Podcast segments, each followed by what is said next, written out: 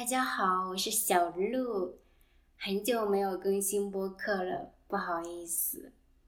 这段时间我比较忙，在找工作，还有一个原因是我之前的两期都是在我房间里录的，效果不太好。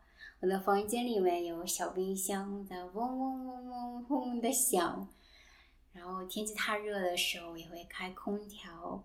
这样背景的噪音就很大，录制出来就效果很差，所以我一直迟迟没有再录。那今天我住的这个 share house，大家都不在，只有我一个人，我就在客厅里面录。我希望这一期的效果会更好一些。今天的话题是。在日本租房子。前一段时间我搬家，我就发现，在日本租房子有很多跟中国不一样的地方，我觉得很有日本特色。嗯，那我想介绍给大家。第一个是租期，那租期的意思就是你在租房子的时候，你跟房东约定。你会租这个房子多久？在日本的话，租期通常是两年。在中国的话，通常都是一年，就会更短。我觉得两年对我来说真的太长了。从我大学毕业到现在，我只在两个地方住过两年以上。我的生活不太安定。我没有办法到一个地方说啊，我要在这里住两年，嗯，所以我会觉得两年太久了，不知道你们感觉怎么样？那这是租期的不一样。如果你要提前退房，也就是说租期到了之前你要提前搬走的话，会有一个违约金。那这很好理解，因为你在租房子的时候，你跟房东做了一个约定，那你提前搬走就属于毁约，那支付违约金是很合理的。在日本的话，违约金通常是一个月的房租，在中国的话，如果要支付，它也是一个月的房租，但是有些时候。你不用付这个费用，比如说你在搬走之前，你自己找到别的人去租这个房子，或者说你提前一两个月跟房东说你要搬走，那房东在这段时间里面找到别人来租这个房子，那在这两种情况下，你可以跟房东商量，可能他不会收违约金。我在中国遇到的情况都是这样的，呃，就相对来说更灵活一些。第二个不一样就是初期费用，初期费用是指你租一个房子的时候是要付的钱。那在中国的话，第一个月你去租房子的时候，你需要付。那个月的房租，还有就是押金。押金是用来保障房东的利益的。比如说你在住在那个房子的时候，你把房子弄脏了，把家具弄坏了，或者说你拖欠了房租，那这部分费用都可以从押金里面扣除。嗯，押金通常是。月租的一倍到三倍，那如果没有这些情况的话，你在退房的时候，房东会把押金全部退还给你。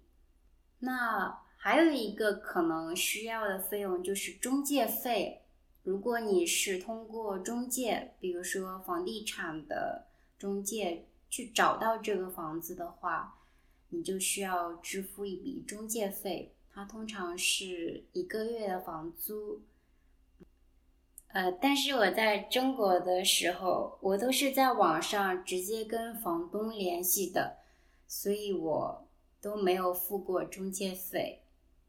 那这三项费用加起来，你租一个一千块的房子，你的初期费用大概会是两千到五千人民币。那在日本租房的话，除了押金，还有中介费，还会有别的费用。第一个就是礼金。礼金这个词很有意思，它的礼是礼物的礼，就好像是你租这个房子，给房东送一份礼物一样的。礼金它通常是月租的一到两倍。你在退房的时候，他是不会退还给你的。我第一次知道有礼金的时候，我觉得很惊讶。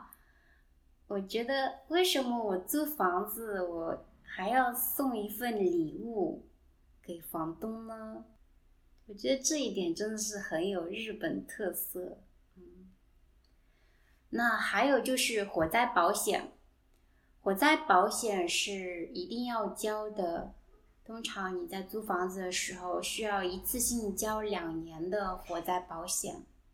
还有一个费用是管理费，就是如果你租一个公寓，那公寓的公共空间，比如说走廊这样的空间，它需要修缮，需要管理，那这部分费用的话是平摊给大家的，所以就会有这样的一个管理费。那这样的话，初期费用就很高了，它可能会是在月租的五倍以上。那如果你是租一个五万日元的房子，那你第一个月要付的就是二十五万、三十万或者更多。